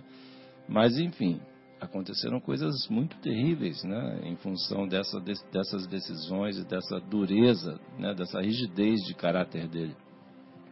Inclusive, uma delas foi o próprio Estevão, como o Marcos eh, comentou aqui, que o Estevão, né, que ele foi lapidado exatamente por a decisão, e quem fez acontecer foi Paulo, né, Saulo na época, né? E, e aí depois Estevão perdoou e virou mentor, acompanhou ele pela, pelo resto da trajetória dele. E também, quer dizer, teve o perdão de Estevão, mas também o perdão de Paulo, né, pelos erros deles, que eram, foram coisas muito graves. O alto perdão. O alto perdão, que é um negócio, isso que o Fábio acabou de, de comentar, esse tratamento que a gente precisa fazer espiritualmente de se perdoar, porque a gente ainda vai errar muito. Os espíritos têm muita paciência com a gente. E nós precisamos também ter, ter paciência com a gente, porque nós ainda vamos fechar, como o Guilherme falou, né? vamos, ser- vamos receber fechados, vamos fechar, enfim, dar fechada no carro, assim, né? E outras coisas mais, né? Que igual a gente está aqui encarnado, vamos passar ainda dificuldades. E precisamos fazer esse exercício diariamente, né? Pois não, Marcos, fique à vontade. Só para complementar, né, é, foi bem colocado também essa questão é, do, do Paulo Estevão, e queria até ligar com outro assunto, né, que Jesus fala para reconciliarmos com os nossos inimigos enquanto caminhamos com Ele, né, porque é, continua a história, então você tem que é, é, perdoar rápido enquanto você caminha com Ele. E, e- Estevão fez isso, né? Antes mesmo de, de desencarnar, de morrer, ele perdoa em vida. É que coisa in- interessante também essa história. Porque ele perdoa agonizando, ele perdoa o Saulo. Né? Você vê que até nisso, Estevão era tão iluminado que ele seguiu o que o mestre meio que falava, sem ter conhecido provavelmente Jesus. Né? É, O Saulo não conheceu. Ah, e o Estevão Estevão também. também Tanto não. Saulo quanto Estevão não conheceram em vida, né? E- em vida, encarnados. E eu acho que a gente não pode deixar de comentar um ponto muito importante, que é o seguinte: talvez os, é, os amigos ouvintes estejam questionando, né? Alguns deles. Tá bom, eu vou perdoar, eu vou perdoar, eu vou perdoar. Mas e quando a pessoa estiver fazendo as coisas, uma coisa errada sempre? Será que eu não devo repreendê-la? Será que eu não devo ensiná-la? Será que eu não devo corrigi-la? Eu vou só ficar perdoando e deixar que ela continue errando? Né? Então, essa é uma questão que nós temos que, que ter em mente. E hoje dá para fazer muito isso, sabe como, o, o Fábio? Uhum. Eu posso dizer até uma experiência que eu tive hoje, né? Uhum. Então a gente participa de vários grupos do WhatsApp, né? Sejam profissionais, sejam dos amigos, sejam do Paulo de Tarso, enfim, uhum. vários grupos que a gente participa. E às vezes tem algumas colocações que são feitas para o grupo que às vezes a pessoa que colocou lá talvez nem tenha tido a intenção de ofender. Uhum. Você entendeu? Nem, tinha, nem tenha tido. Mas, eventualmente, nós nos ofendemos. Ou nós achamos que aquela colocação não foi pertinente, aquela colocação foi infeliz e tal. Aí o que, que nós podemos fazer? Nós chamamos em particular, olha só o evangelho como é atualizado. Nós chamamos em particular aquela pessoa. Evidentemente, não no grupo do WhatsApp, mas vai lá no WhatsApp particular daquela pessoa uhum. e faz a colocação. É. Entendeu? E faz a colocação carinhosamente, respeitosamente, fazendo a observação que aquela colocação que a pessoa fez foi uma colocação infeliz, que eu reconheço que talvez você não tenha tido a intenção, mas que é possível sim você fazer essa repreensão de maneira cordial, de maneira positiva, de maneira construtiva. É. Porque o problema, Marcelo, não é a repreensão em si, é o sentimento que você carrega junto quando Exato. você vai repreender, né? Exato. E aí que está o problema. Se você leva junto com a repreensão um sentimento de querer ajudar, de melhorar, de amor, de carinho, você está fazendo igual o médico que chega para o paciente e fala assim, ó, tá vendo esse problema seu aí? Ele, ele é isso, isso e aquilo, e para curar é assim, assim que faz. Né? É assim que a gente está falando para a pessoa. Agora, se a, gente, se a, nossa carga for rancor, negativa, aí, é, aí que está o problema. Né? Mas a repreensão é útil. É, e eu, no domingo eu tive, né, é, vamos dizer, a sorte de poder assistir a preleção da nossa querida Maria de Lourdes. E ela disse assim, usando as palavras dela, né? que a gente precisa falar a nossa verdade mansamente. Olha que coisa, né? Hum. Mansamente, falar a nossa verdade. Simples, né? É que no capítulo, né, Jesus ele prega, diz para nós, nós precisamos usar da mansuetude. Olha que coisa maravilhosa. Que bonito, né? Não é? Mansuetude é igual indulgência, né? Mesma coisa, Exato. mesma raiz. Não é isso? Ah, Exatamente, que era o tema do, do evangelho anterior, né? Do capítulo anterior. Os brandos e pacíficos, né? Uhum. Muito bom. Tem um trabalho que o pessoal, um pessoal lá de Mato Grosso do Sul, chamado a Candice Gerten, Candice Gerten, uma coisa assim. E que nós, que eu tive a oportunidade de ouvir lá no, no portal Saber, portal Saber, que é dirigido pelo nosso querido Geraldo Lemos Neto, né? O Geraldinho, aquele autor do livro Não Será em 2012, ele faz muitas palestras a respeito da transição planetária, daquelas previsões do Chico, aquela coisa toda, né? E ele faz um trabalho muito bonito lá em Belo Horizonte, né? Independente da, das, das é Candice Gunther, Gunther, G-U-N-T-H. É, referente a essas previsões que o Chico fez, né? Que nós sabemos que quando se trata de previsões, sempre gera uma polêmica, aquela coisa toda.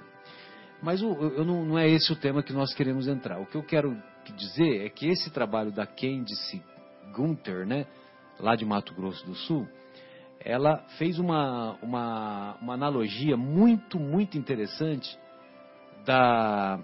Ela intitulou A Estrada do Perdão.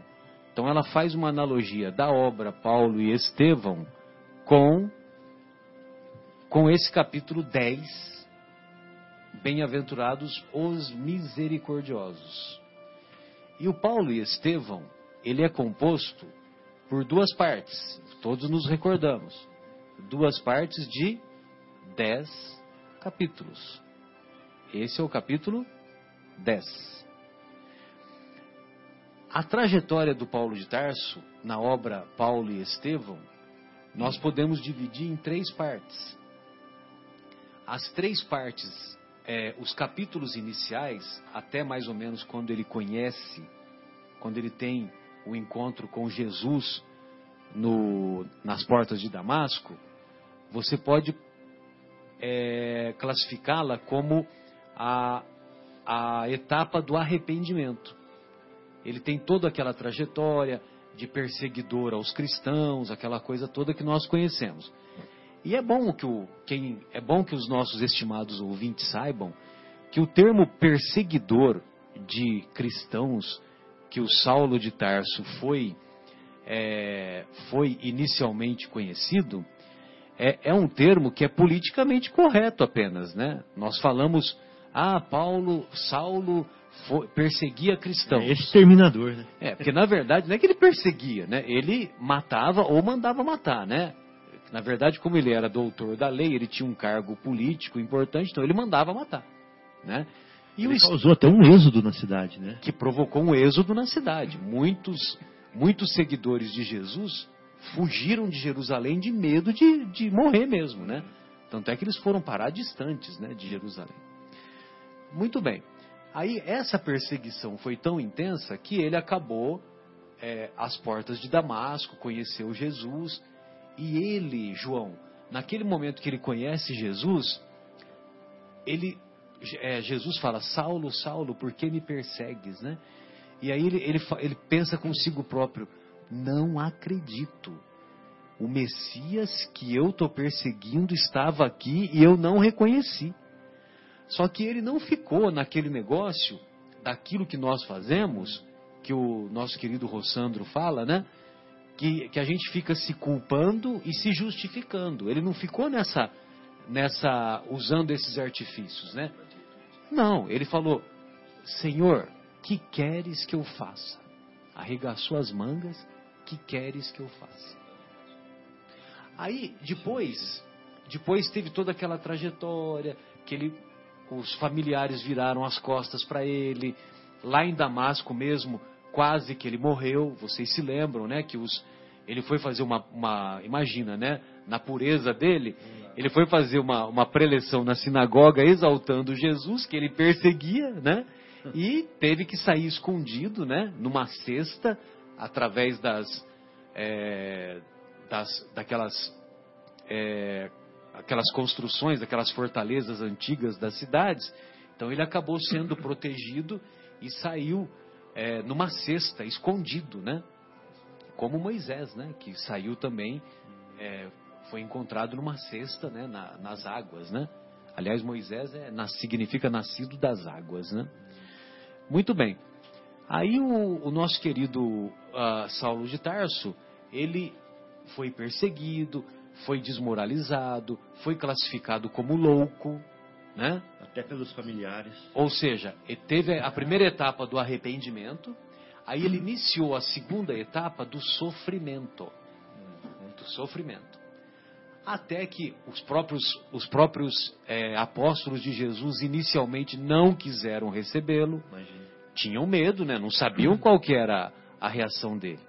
E se esse, e se esse cordeiro vem aqui, mas na verdade ele é lobo? Né? né? É uma atitude prudente que tem que ter mesmo, né? E o nosso querido Barnabé que fez a intermediação, né? Como nós podemos identificar lá na obra Paulo e Estevão, né? Muito bem.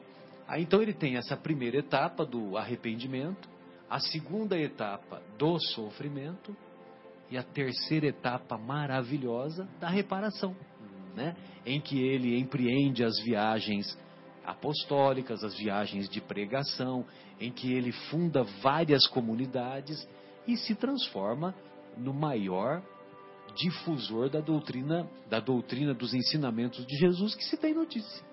A tal ponto, apóstolo dos gentios, a tal ponto que as suas cartas, as cartas de, de, de Paulo, são cartas maravilhosas que devem ser estudadas e nós aprendemos com ela até hoje, né? Quando você vê lá, é, por exemplo, os, os tudo de Paulo de Tarso, né? Então é tudo posso naquele que me fortalece. De tudo dai graças, porque tudo concorre para o bem dos que amam o Senhor, né? E inúmeros outros ensinamentos que muitas vezes nós falamos no dia a dia e às vezes a gente nem sabe que foi o Saulo que nos ensinou, né? A carta aos Coríntios, A carta aos a Coríntios. carta aos Coríntios que se transformou naquela música maravilhosa do nosso querido Legião Urbana Renato Russo. do Renato Russo, né, que, que musicou, né, uma música maravilhosa, né, que, que ele fez. Inclusive ele faz uma, uma parte da carta aos Coríntios e uma outra parte de um poema Camões, dos né? Camões, né, de Camões que é no que eu me esqueci agora qual que é o trecho lá do, do, do- da obra de Camões. Imperdoável. É, falando, falando sobre perdão, imperdoável. Então, então você pega a trajetória do. a- essa Candice Gunter, ela faz esse estudo e foi muito bonito, né? Porque ela faz essa. essa, essa, essa- divide essas três etapas da vida do, do Saulo de Tarso, que depois se transforma no Paulo, né? Arrependimento, sofrimento pelos inúmeros crimes que ele havia cometido, é, ou expiação, né? Podemos compreender assim, e reparação. Ou seja, essas, essas três vertentes, quando nós erramos, não basta só o arrependimento. Nós vamos sofrer Pra decorrência gente do erro. aprender quanto dói fazer nos outros, né? Exatamente. E, e vamos, não basta só sofrer também. Nós temos que reparar. E é isso que o Kardec colocou lá no céu e o inferno como o código penal da vida futura. Um dos itens, né? Pois não, Marcos? Marcelo, até gostaria de lembrar também que o Paulo de Tarso, quando ele foi para ser executado, né, pelo guarda lá, Sim, sim. Que o cara até ficou meio sem jeito, né? Como é Ele vou ficou titubeante, né? Titubeante. E, numas palavras, ele perdoou o que ele iria fazer. Perdoou o guarda. Exatamente. Assim, faça o seu trabalho. Faça o que você tem que fazer. E ele errou o primeiro golpe. O carrasco dele erra o primeiro golpe. É o primeiro gol. Ele morreu decapitado, né? O É, nosso querido Paulo de Tarso Você morre coisa, decapitado. ele acaba, por estas palavras, já perdoando quem iria executá-lo. E não se tem notícia de uma pessoa, até hoje no planeta, que de algoz se transformou, na mesma existência, se transformou em, é, vamos dizer assim, de algoz ele se transformou em, em mártir, em, em benfeitor, se transformou em benfeitor, né? Ou seja, toda a energia canalizada dele que ele utilizava de maneira equivocada, ele canalizou para o bem, né? Esse, é o exemplo, assim, da- bem claro, isso que você está puxando, até exatamente comentar isso aí, é o seguinte, é, é a grandiosidade do espírito de Paulo de Tarso. É só um espírito muito grandioso para conseguir fazer com, com essa intensidade toda, tudo isso que ele fez. Vamos dizer, quando ele trabalhava pelas leis de Moisés e depois era virou- fiel, né? fiel absolutamente, absolutamente até o- as profundezas, né, e, e passou a ser exatamente o maior divulgador da doutrina do Cristo, né, que foi o, o grande esteio, inclusive para todos os apóstolos, né, que, que iam buscar na figura de Paulo de Tarso o apoio para todas as igrejas e a força. E aquilo que o próprio Paulo falou, é o seguinte, que exatamente o que ele desenvolveu foi o amor, né? Que ele mesmo disse, né? Que o amor cobre a multidão dos pecados. Ele mesmo foi um grande exemplo disso aí que ele falou, né? Se eu não me engano, o Evangelho de Lucas não existiria se não fosse Paulo, né? Exatamente, exatamente, porque o Evangelho de Lucas é baseado no, no- nas anotações de, de Paulo, né? Que Paulo colheu, inclusive entrevistando Maria, entrevistando várias personagens que conviveram e conheceram com o mestre, conheceram o mestre. Não, não à toa é um dos evangelhos considerados mais belos, né? Com uma, escrito com uma, com um grego da época, né? Um grego é, acima da média, né? Mesmo porque o nosso querido é, Lucas, ele era, ele era médico, então ele tinha, vamos dizer assim, mais conhecimentos para escrever de maneira legal, né?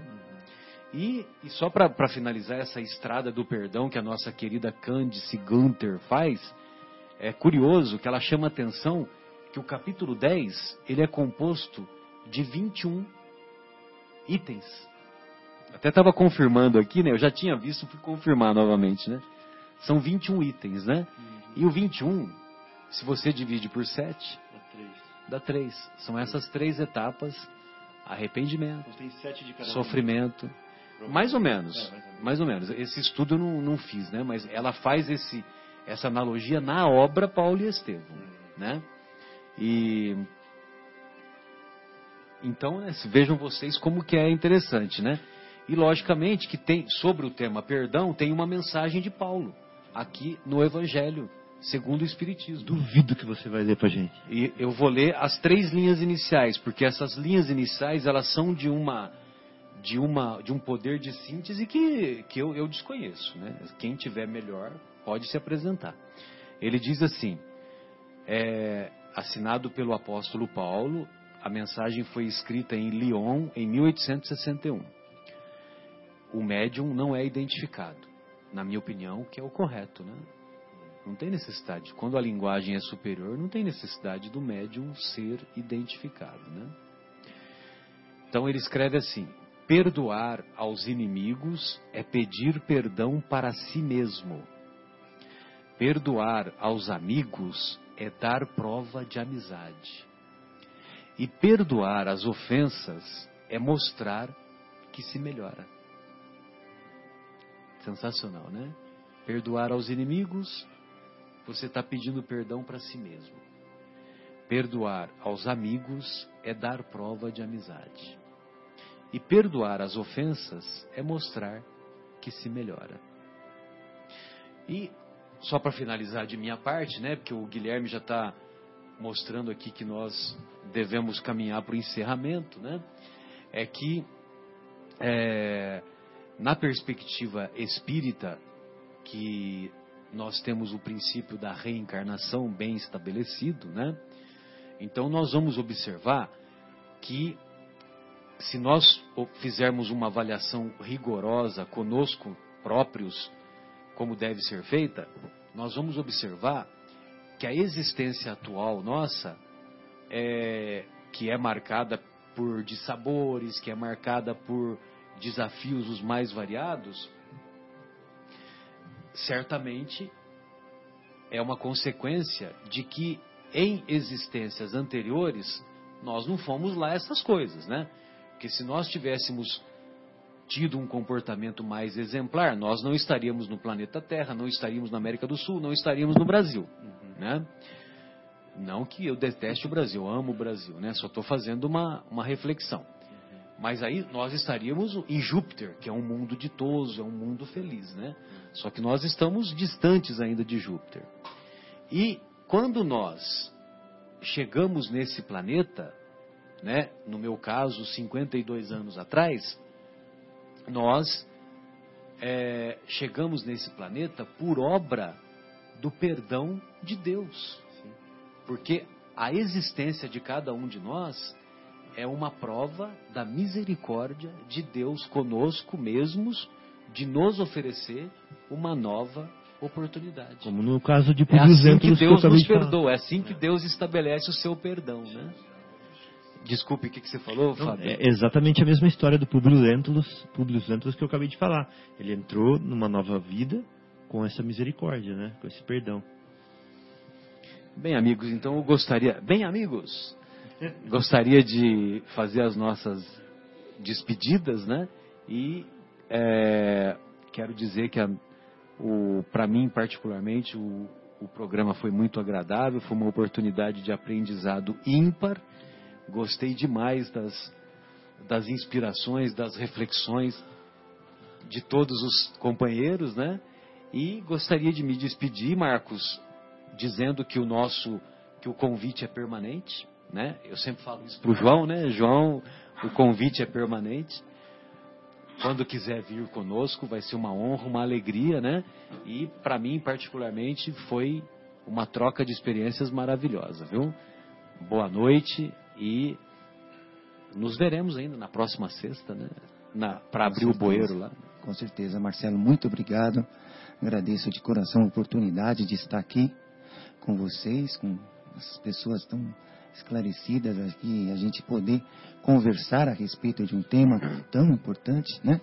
E que daria para ficar conversando aqui, acho que um mês aqui, e não iríamos... Perdão é inesgotável. E, e, não, não, iria, não iríamos esgotar o assunto. Mas muito obrigado pela oportunidade, muito feliz de estar aqui com vocês. E quem sabe numa outra oportunidade nós veremos sim. Muito obrigado. Vai ser uma honra, uma alegria. João, suas despedidas, muito obrigado, viu, querido?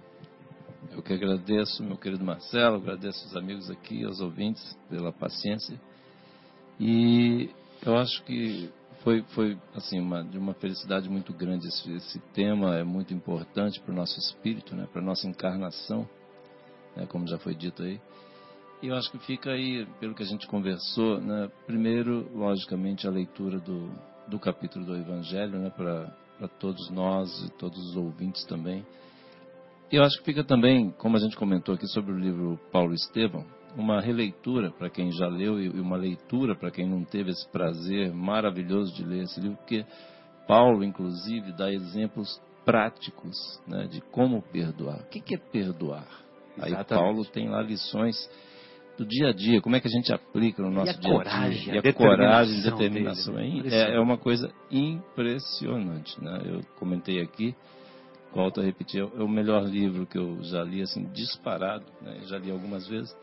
Mas assim, é, acho que o exemplo para a gente não ficar nessa questão, porque uma coisa só a gente ficar discutindo, discutindo no bom sentido aqui e falando sobre perdão, como é, o que, que é o perdão, tal, palavras bonitas, mas assim, a hora que dá o exemplo lá, né, o Paulo, o que ele passou, coisas assim impressionantes, né, para a gente ler e que vai com certeza engrandecer nosso espírito. Muito obrigado pela oportunidade, pelo convite, Marcelo, foi um prazer enorme.